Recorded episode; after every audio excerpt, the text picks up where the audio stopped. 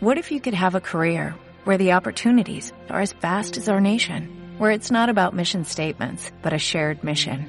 At U.S. Customs and Border Protection, we go beyond to protect more than borders, from ship to shore, air to ground, cities to local communities. CBP agents and officers are keeping people safe. Join U.S. Customs and Border Protection and go beyond for something far greater than yourself. Learn more at cbp.gov/careers.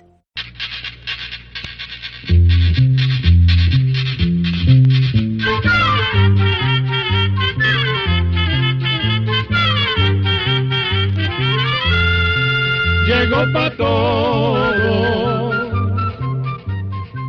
llegó la escuela, llegó la escuela, llegó por radio.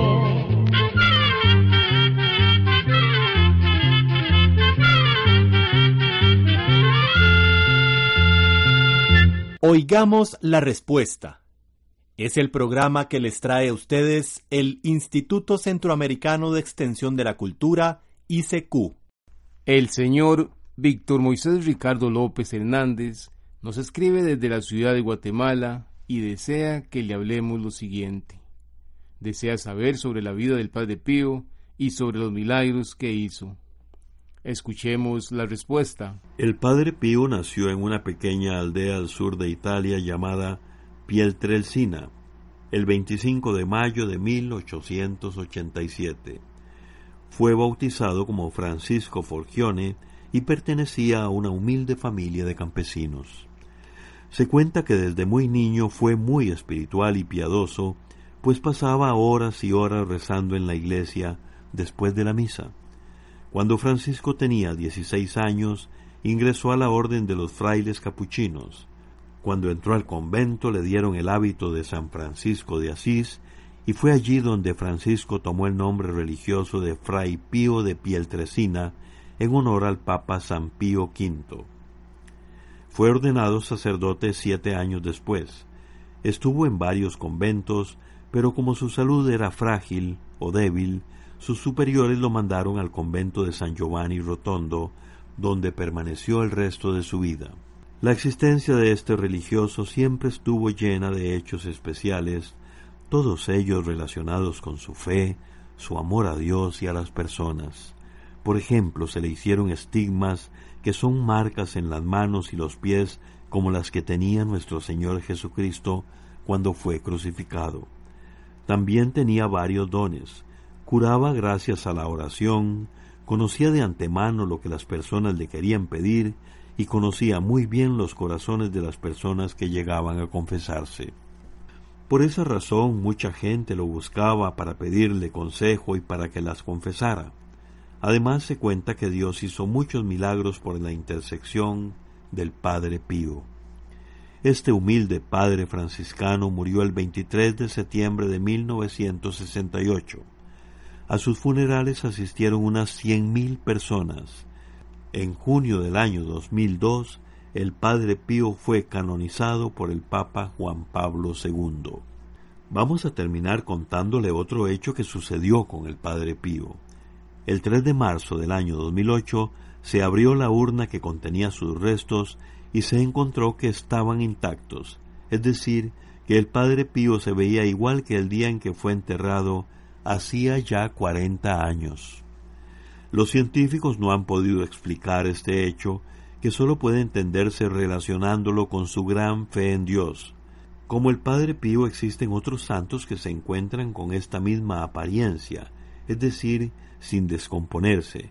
Entre ellos están Santa Aurelia, San Anselmo y Santa Bernardita. Todos estos santos son un signo de la actuación del poder divino sobre ciertos seres humanos. El 23 de septiembre del año 2009, en la misma fecha de su muerte, los restos del Padre Pío fueron retirados de la vista del público y se colocaron nuevamente en la cripta en la que se encontraban originalmente en el santuario de Santa María de la Gracia, en el pequeño pueblo de San Giovanni Rotondo, Italia, donde él había permanecido la mayor parte de su existencia.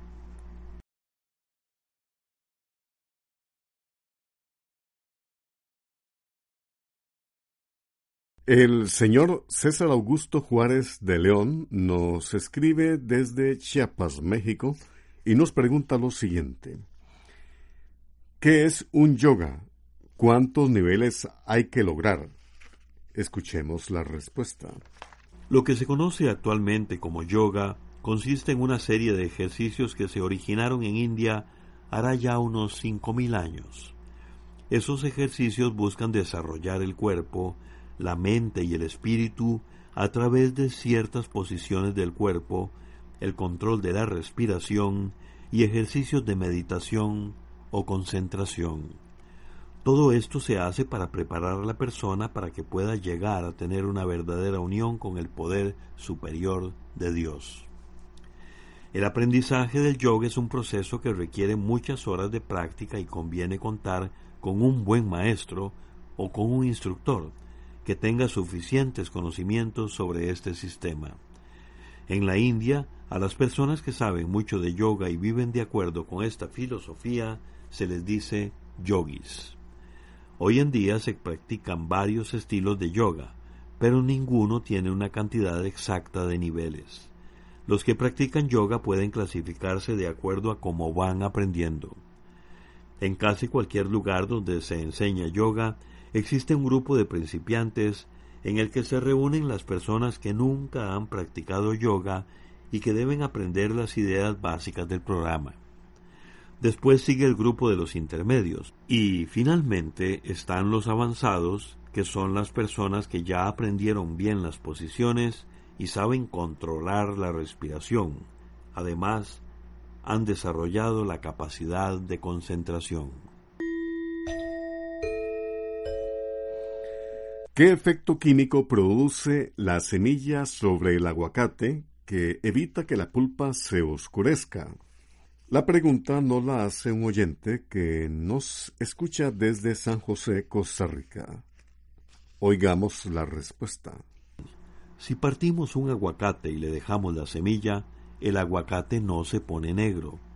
Esto sucede porque en la cascarita que recubre la semilla del aguacate hay unas sustancias que evitan la oxidación, que es lo que hace que el aguacate se ponga negro. La oxidación es una reacción química que se produce cuando el aguacate entra en contacto con el aire. Esto mismo sucede con otras frutas, por ejemplo con la manzana y también con el banano. Otra cosa que se puede hacer para evitar que el aguacate, el banano o la manzana se oscurezcan o cambien de color es echarles un poquito de jugo de limón, el limón contiene vitamina C que retarda precisamente la oxidación. Por esa razón, en muchos restaurantes a las ensaladas de frutas les ponen un poquito de jugo de limón porque mantiene las frutas con su color original. Otra manera de evitar que estas frutas se oscurezcan después de haberlas partido es envolviéndolas con un plástico para que no entren en contacto con el aire. Desde Veraguas, Panamá, el señor Abraham González nos ha enviado un correo electrónico con la siguiente pregunta. ¿A qué se debe que a algunas personas les salgan abscesos o nacidos con frecuencia y por lo general en la misma área? Escuchemos la respuesta. Los nacidos o abscesos se forman debido a la infección que produce una bacteria esa infección hace que se acumule pus dentro de la piel o bien sobre ella. Los abscesos de la piel son un problema común, pero casi siempre desaparecen con un tratamiento de antibióticos que recomienda un médico. Si se presentan muy a menudo, posiblemente es porque la causa de la infección no ha desaparecido del todo. En estos casos lo que conviene sería que el médico tome una muestra de la piel y la mande a examinar a un laboratorio. El examen sería para saber qué clase de bacteria es y cuál sería el antibiótico indicado. El señor Harley Rojas Salazar nos escribió desde Punta Arenas, Costa Rica, y nos preguntó lo siguiente. Quiero saber para qué sirven la cal y la dolomita en los terrenos y en qué cantidad se usan estos productos por hectárea de tierra. Oigamos la respuesta. Para que las plantas crezcan bien es necesario que el terreno tenga los nutrientes adecuados y en las cantidades necesarias. Cuando no sucede así, se deben agregar ciertas sustancias que le llaman enmiendas agrícolas.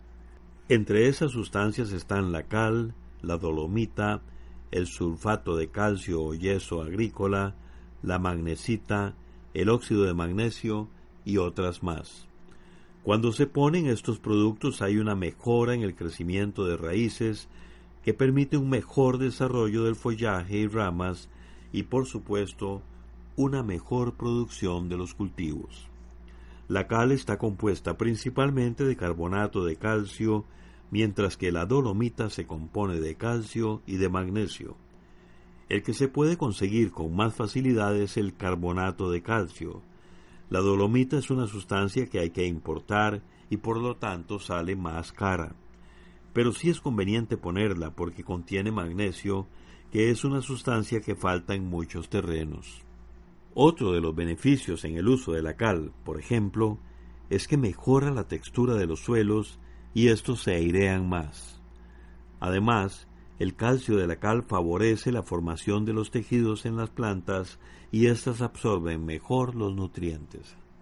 Ahora bien, es difícil saber exactamente cuál cal utilizar en un terreno. Sin embargo, como idea general, las cantidades de cal o cualquier otro material que se puede poner en un terreno varía entre 1 y 3 toneladas por hectárea, inclusive hasta un poco más.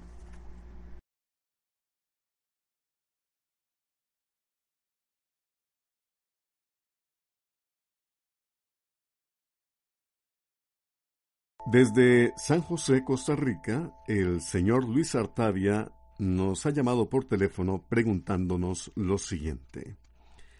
Tenemos unos sillones color crema, de un material parecido a la pana. Los niños llegan, comen y juegan encima de ellos, y están algo sucios. ¿De qué manera podré limpiarlos? ¿Qué será recomendable usar para que no se manchen? Escuchemos la respuesta. Limpiar muebles forrados con algunas telas aterciopeladas, como la gamuza o la pana, puede buscar unos aerosoles con espuma especial para estas telas que también se usan para limpieza de alfombras. Esos productos se venden en almacenes, supermercados o ferreterías. Con estos productos se humedece apenas lo necesario la zona que se va a limpiar y usando un cepillo de dientes suave se puede tratar de sacar las manchas.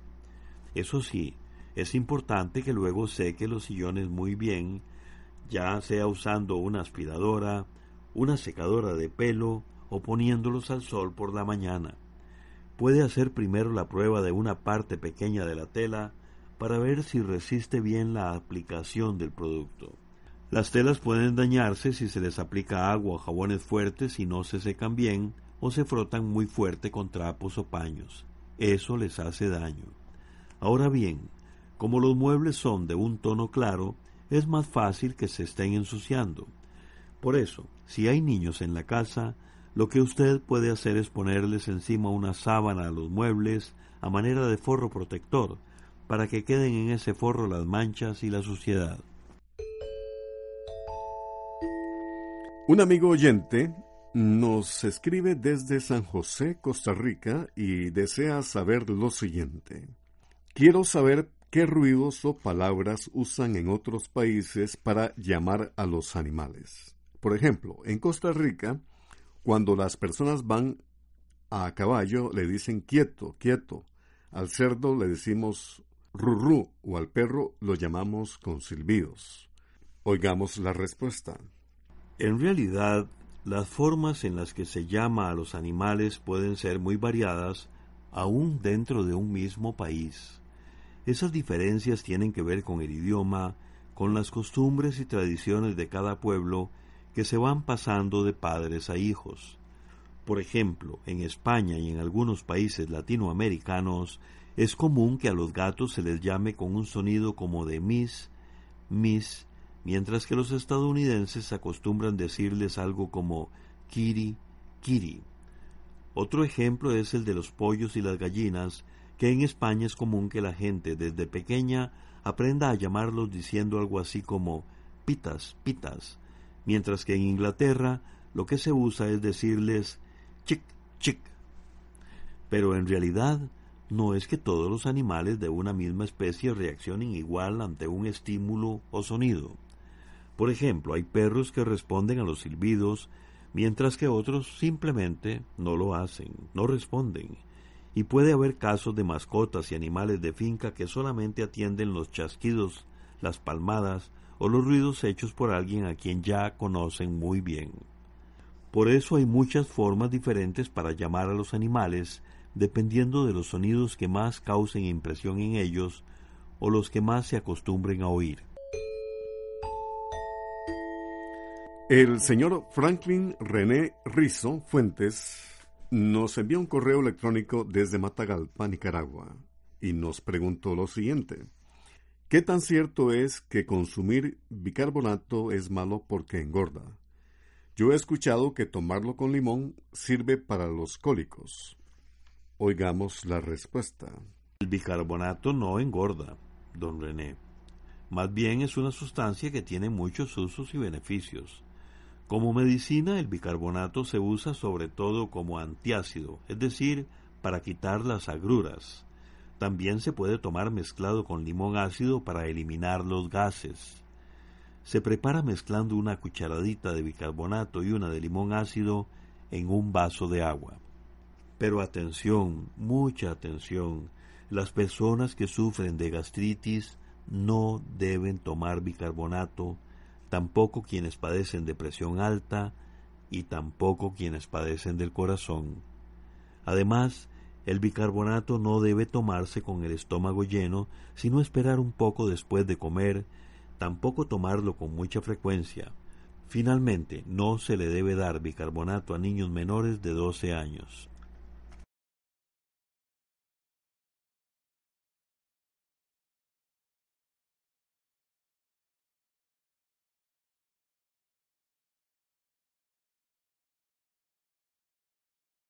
Desde Boaco, Nicaragua, el señor Javier Antonio Olivar Duarte nos escribe y nos hace esta pregunta. ¿De qué manera se le puede ir enseñando a hablar a un niño de un año? ¿Con qué palabras se puede iniciar? Oigamos la respuesta. Aunque el niño de un año de edad todavía no puede pronunciar muchas palabras, sí puede entender mucho de lo que se le dice. Por eso conviene estarles hablando a los niños, repitiéndoles palabras cortas de los nombres de las cosas y las distintas actividades que se hacen diariamente. Eso les va a permitir a estos niños de un año de edad irse formando mentalmente las ideas principales de lo que están oyendo. Es importante mirar al niño siempre de frente y usar las palabras bien pronunciadas. No conviene hablarle con tonos infantiles para que aprenda bien las palabras desde el principio. Cada actividad que se hace con el niño puede servir para hablarle y enseñarle en forma tranquila, correcta y bien pronunciada las palabras. Los niños de un año solo aprenden lo que necesitan, les gusta o les divierte. Por eso una de las formas de enseñarles es precisamente a través de canciones y de juegos. Sin embargo, conviene recordar que cada niño tiene un tiempo distinto para aprender. Por eso no se le debe forzar ni regañar porque no entiende o pronuncia bien algunas palabras. El pequeño debe sentirse siempre querido y comprendido por sus padres, y también por sus hermanos y en general por todas las personas. Ese apoyo al niño es muy necesario para su correcto desarrollo. Programa B Control 39. ¿Sabe usted quién fue Crescencio Salcedo? Lea esta y muchas historias más en el libro Almanaque Escuela para Todos del año 2016, que ya está a la venta. Así llegamos a un programa más de Oigamos la Respuesta. Pero le esperamos mañana, si Dios quiere, aquí por esta su emisora y a la misma hora. Mándenos sus preguntas al apartado 2948-1000 San José, Costa Rica. También nos puede llamar a los teléfonos 22 25 52 38 o 22 25 53 38 o mándenos un fax al 22 25 22 27. También le damos el correo electrónico isq.org.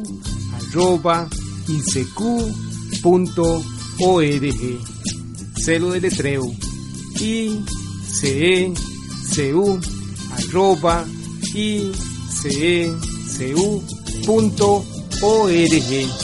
Para nosotros sus preguntas son muy importantes y estamos para servirle.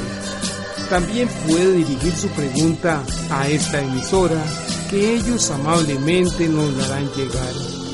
Muy importante, dele su nombre completo, dirección bien exacta ah, y el lugar donde escuche el programa. Recuerde que comprender lo comprensible es un derecho humano. Que Dios le bendiga.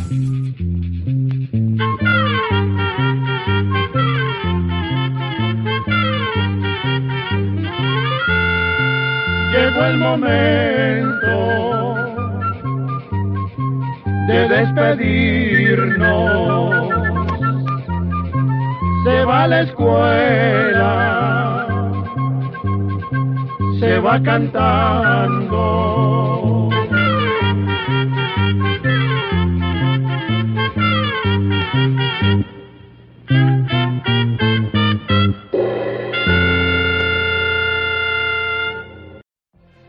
If you could have a career where the opportunities are as vast as our nation, where it's not about mission statements, but a shared mission?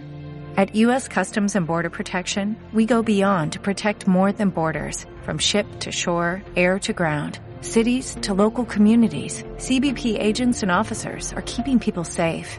Join U.S. Customs and Border Protection and go beyond for something far greater than yourself.